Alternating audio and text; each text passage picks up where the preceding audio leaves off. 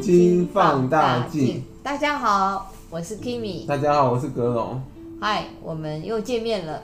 那因为我们这个单元已经进行了四个月了哦，叫做被污名化的历史名人，从中国已经介绍到战国，日本的战国时期，那也介绍了非常多位大名哦。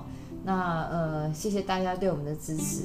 我们今天呃继续来介绍日本战国时期的有一位非常厉害的人物，嗯，他号称军神。对，请问他是哪一位？我们今天要介绍的是上杉谦信。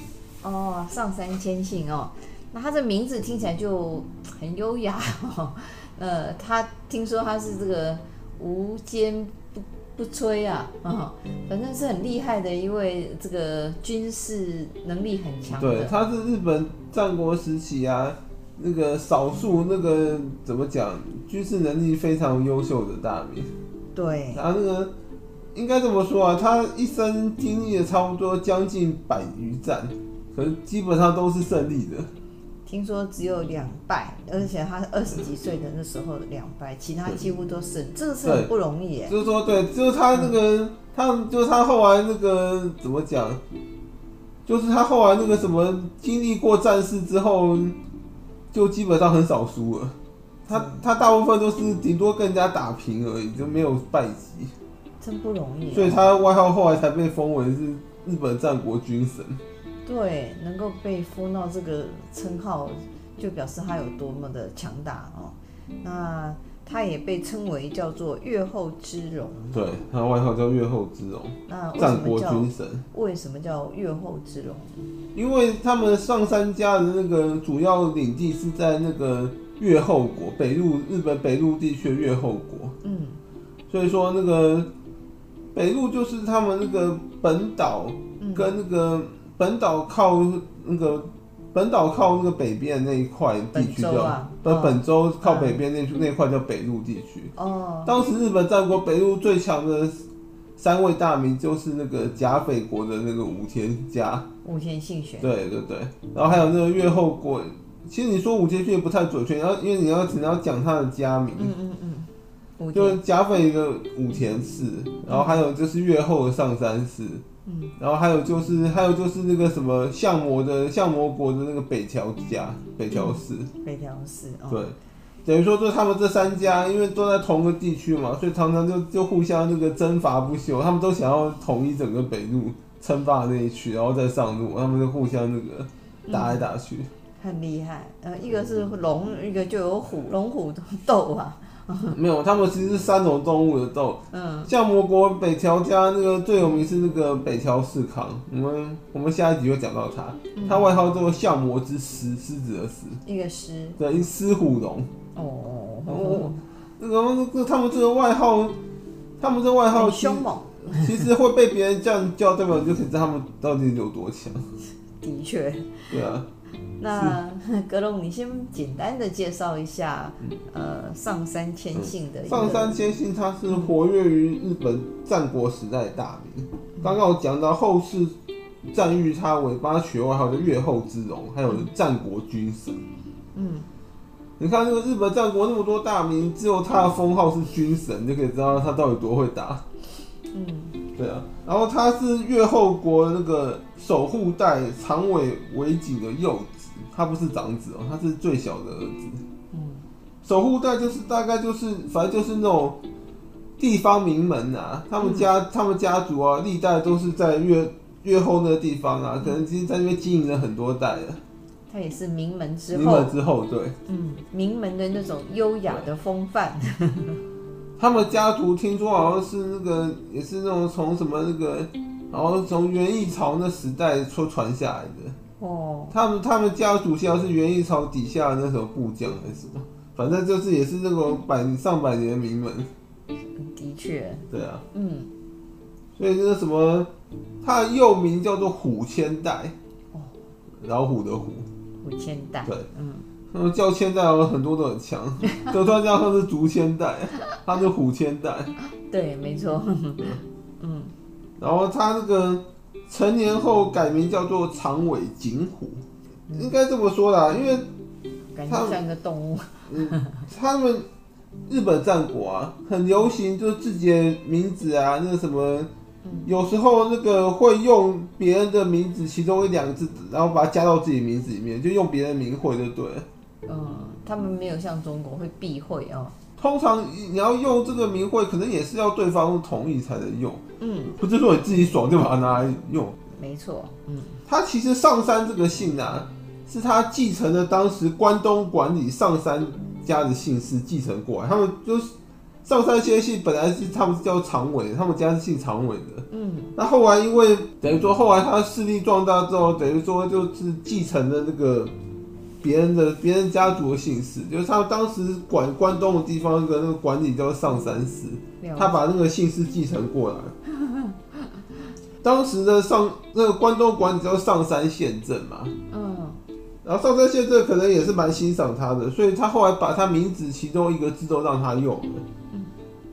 当时他继承了上山县政，还有四庭幕府当时的幕府大将军足利义辉的那个的名讳的偏会，他们各继承了一个字，所以他曾经用过个名叫做叫做上山政虎，政治的政，然后火火那个政就是从县上山县政政继承过来。嗯，然后那个什么。他另外一个名叫上山辉虎，那个辉又继承自那个足利义辉将军。对，足利义辉这将军也蛮传奇的，他是后来那个反信长那个足利足利义昭的哥哥。就后来不是有那个将幕府幕府就弄个信长包围网，那领领导人就是那个足利足利足利足利义昭。嗯，然后这足利义辉是他哥哥。哦，他最有名的的事迹是因为他外号叫剑豪将军。嗯，为什么？他武艺非常高强，嗯，他这个他好像善于善于用剑，剑道，哦，他剑道实力非常强。嗯哼，后来那个三豪家背叛足利将军的时候啊，曾经那个率叛军包围他，哦，结果听说那什么苦攻很久就打不下他，几百人包，听说五百多人包围他，进不了他的身，哦，那他生就在身前把一堆那个名刀立在那，然后就开始一个人在那边大大砍特砍。哦，然后他就说武力高强将军，后来是被乱箭射死。哦，好可怜哦。那他在外号叫建豪将军，真的是太厉害了。然后他的弟弟哦就没那么强，后来弄个信长包围网还失败，被被被被自己的信长放逐了。上次有讲到，没错。然后就是个那个文不成武不就，独立因为好歹武力高强。那我们讲到那个上山千信，嗯、就一定要讲到这个武田信玄嘛，哦。等一下会讲那个上山千信，还有一点是他的宗教信仰是笃信佛教的。嗯。他法名叫做千信，所以后来才叫他上山千信。上山他继承来的那个关关东管理上山的姓氏，嗯就姓上山嘛。嗯。然后千信是就是他出家后那个法名叫千信。这个名字就蛮有那个禅味的哦。对对对，所以说千信是他的法号法名，对。嗯，我觉得这个名字还取得真不错。他他笃信当时日本佛教其中一支叫什么必杀门天的。哦。然后他他自称是那个那个那那个那个的转世，就对。就像活佛一样会转世。差不多类似那种。嗯上杉谦信在他任内啊，终结了当时内乱频繁的那个越后国。就在他接手前，越后国其实是一直在爆发内乱的。嗯。然后当他到他当了越后国的那个 leader 之后啊，就因为他太强，大家都不不敢不能那个再给他叛乱。他他他算是幼子哦，是他哥哥都不在嘛，他可以继承他们家的家业。而且上杉谦信有个特点。一般人他外号叫日本战国军神嘛，是，大家都以为是他这个军事能力非常强，内政很弱。其实他内政能力也很强。对，听说他很会搞经济。对，但对他会他他厉害到什么程度，你知道吗？嗯，当时那个上三家，这他在任内啊，他外号日本军神是怎么来？他打出来的，他就频频对外用兵，等于说他连年征战都没有停过，可是他们军费都完全没有短缺哦。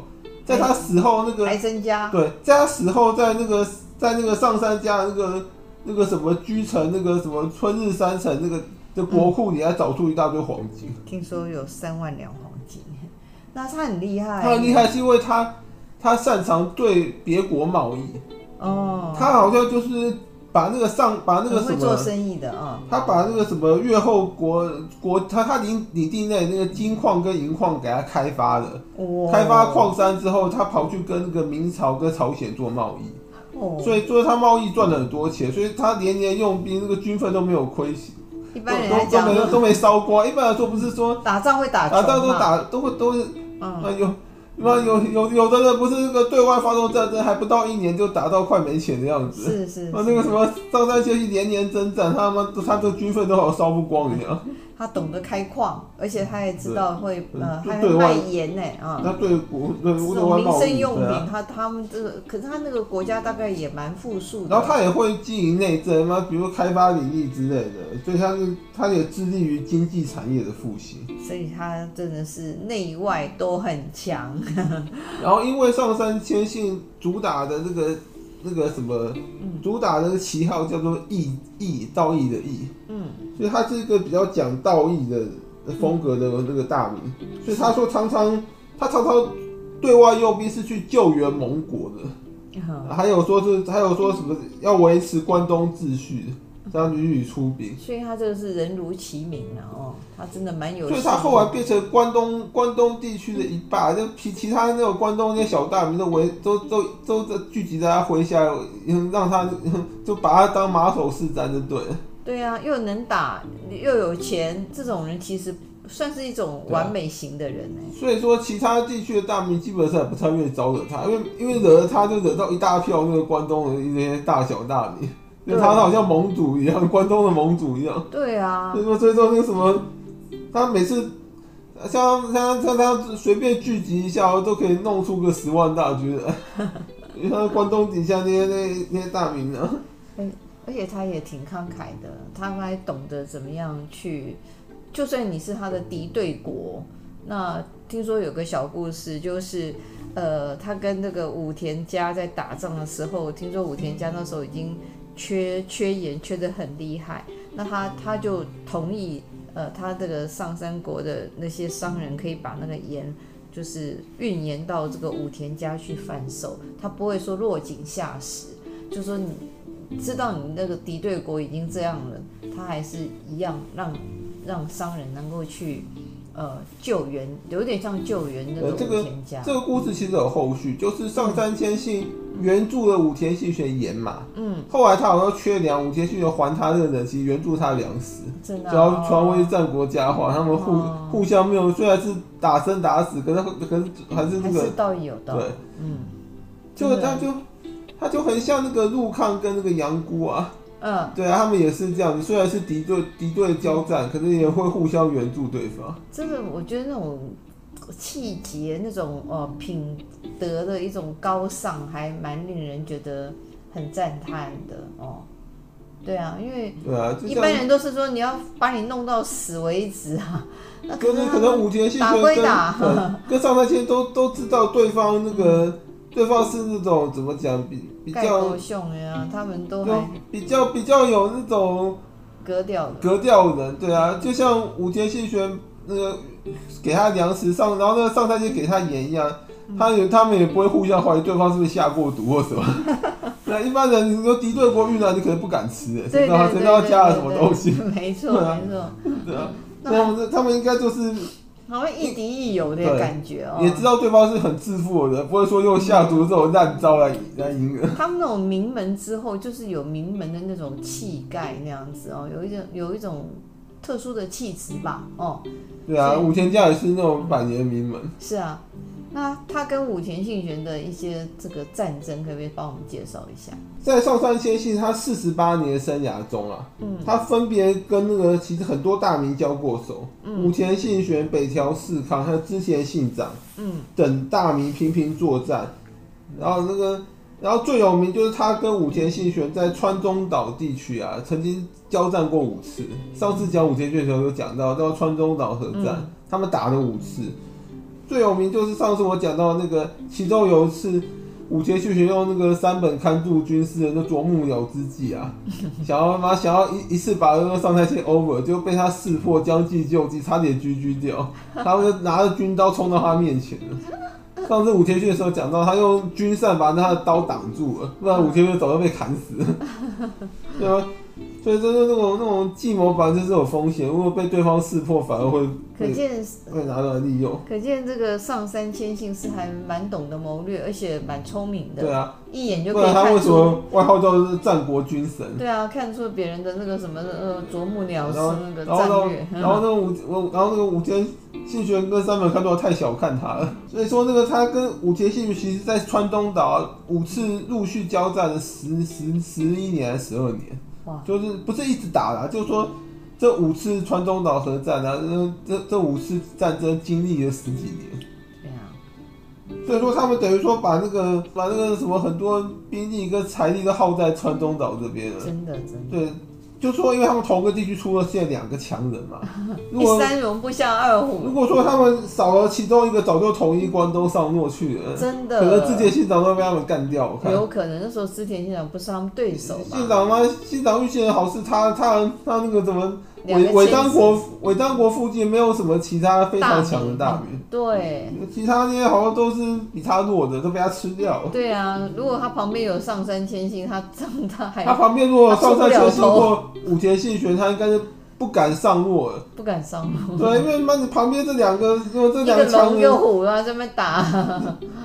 旁边，所以说，如果信长是在那个北路的话，他可能也没机会那个那个上洛，对，也没有什么到京京都去。人家说这是天时地利了，嗯。对啊，上杉谦信后来那个嘛，他变关东霸主了嘛，嗯，他后来也是那个信长包围网其中一员呢，哦，因为那个足利，就是足利义辉死后，他弟弟足利义昭继承了那个四体幕府将幕府将军的位置嘛，嗯，然后因为幕府将军是有大义名分的，对，所以。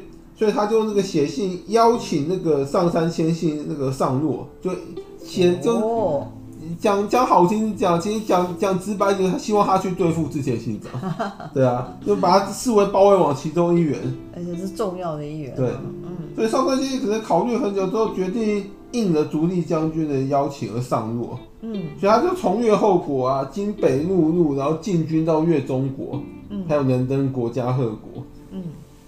然后，可是他后来壮志未酬而去世，他可能死在那个这个上洛途中。他是怎么死的呢？我很好奇。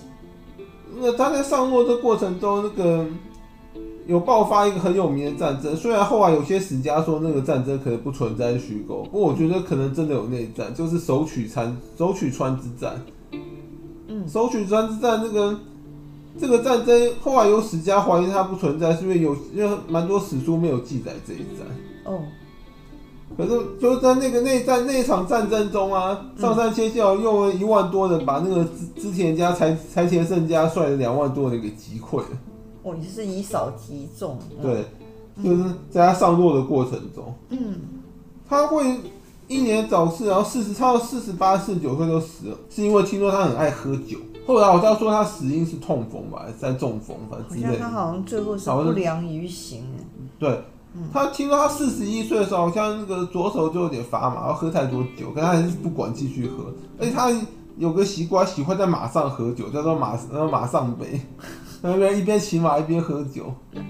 他就是那种好像很洒脱，就爱酗酒嘛。嗯，马上杯不是马上疯。对啊，就就就就他就是爱喝酒，他也没有其他不良不良嗜好，就是爱喝酒啊。好像很多的呃在。战争的那个沙场上出生入死的人都会，就是用酒来这个怎么讲，慰慰藉，对对对，没错，是。其实上杉谦信这个人什么都好，就是他对他身后事没有处理好。嗯，他好像也没有什么近女色哦。他对他好像一生不近女色，他也没有他也没有子嗣，他他一生中认了四名养子。嗯，可是他在他生前一直没有立好说谁当继承人，所以才在他死后上杉家爆发玉馆之乱。哦，上杉谦信总共有四名养子，叫做上上山景胜，嗯，上山景虎，还有上山正反跟三辅景国。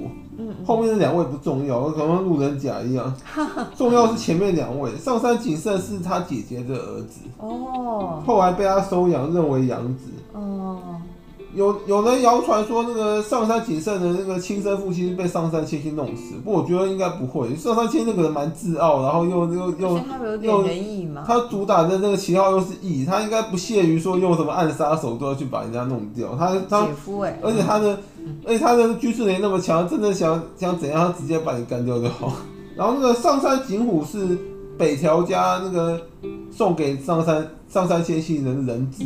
就是他是那个北条家的血脉，是、嗯，就是反正是像侄子一样，对，后来被上杉谦信收为养子，所以在谦在谦信死后啊，嗯，那个上山景胜跟上山景虎就来就就开始争继承权，嗯、因为因为上山景虎的那个后面支持他的是有那个有外有外来的那个北条家，北条家想要透过他把那个上山家的那个领地给吃掉，对，嗯、就介入了他们继承人之争，然后上山景胜。其实认为说应该由他继承，因为他他血脉比较近啊，他是那个上杉谦亲姐姐的儿子嘛，应该算外甥。对，他是有血缘关系，有血缘关系。那上杉景虎说这就是个外人，他没有血缘关系，嗯、对啊，没错没错。其实按照血统来说，上杉景胜应该是要继承的，没错。嗯、然后景虎是因为有那有敌对国支支持他，就就他就就开始那个想要争这个继承权。后来嘞？后来是上杉景胜赢了。哦，是打了一架是。因为因为因为上因为上杉景胜，其实说这上杉景胜赢赢是正常，因为他底下有一个非常强的人叫直江兼续。哦。直江兼续是被丰臣秀吉封为天下两大陪臣的其中一位。嗯、哦。对。另外一位是那个伊达家的片仓景纲，所以说。秀吉应该不会随便给人评价，会被他封为什么天下什么两大之一的，就是应该是非常有能力的。当然，秀吉是眼光非常精准的哦。对，对啊，嗯，所以然后那个直江就去帮景胜那个想想好的那个策略，最后让他赢了。嗯，他们好像把本来好像是上杉景虎是被那个什么，被那个不只是。北条家支持他，因为他北条家血脉嘛。嗯。听说武田家本来也是要支持他。嗯。后来好像被被上杉景胜挖挖走，后来武田家变中立，还是然后也有点偏向倒向那个上杉景胜。真的。对啊。反正就是把他把他把他们外援断掉一一条就对了，这样才能够有机会打赢。上杉谦信，有人说他其实有时候杀戮过重，嗯、像他在进攻那个什么山根城。还有狮市城、那个前桥城、小山城等城池的时候，嗯、那个破城之后好像都屠杀的十分残酷。可是其实这个你硬要说他误解，其实也说不太通，因为日本战国时代就是那种残酷的时代，他们很多很多大名把敌敌国攻破都都都是都是手段很残忍的、啊。嗯，像那信长不是他火烧佛教圣地比瑞山，嗯，然后然后然后才常也常常屠城啊，所以然后然后那什么。然后那什么，他的岳父不是还下课上，嗯，然后明治光秀也是下课上叛乱，他说那个时代就是这个样子，就是很残酷的、啊，嗯，所以那是他那个时，就讲那个那个时代的行事作风就是这样，所以也不能够太苛苛责这个，对啊，因为因为你如果知道拿残酷黑他的话，那个那个曹操应该被黑的最严重，他也常常下令屠城，对啊，是，然后。要八平反第二点是一般人认为说谦信的内政能力比较弱，其实他他内政能力还蛮强的，No. 他算文武双全，对，很厉害的。嗯、他在领内实施很出色的内政内政统治，嗯、像他发展的越后国那个，他就他主要居城就府城的那个春日山城的城下体是他弄出来，哦、城下体就有点像那种城下市集，哦，是被他搞出来。他还整备了越后国通往其他国的道路，因为要先把道路修好，他才能出得去啊。嗯，因为越后国那地方常常会被大雪封路，嗯嗯，所以他路一定要修好，他才出得去。北路比较呃，对啊，对，纬度高啊，嗯。然后他还那个经营，他既开发领内的金银矿山，还有广港口经营。嗯，他真的是全才。还有像我刚刚讲到对外贸易，他去跟明朝和朝鲜贸易，来来那个赚取经费。知道做那个国际贸易。对啊。这个人真是全才型的让人家觉得非常的佩服对。然后因为时间关系上大天气我们大家就讲到这里。好的谢谢大家。拜拜。拜拜。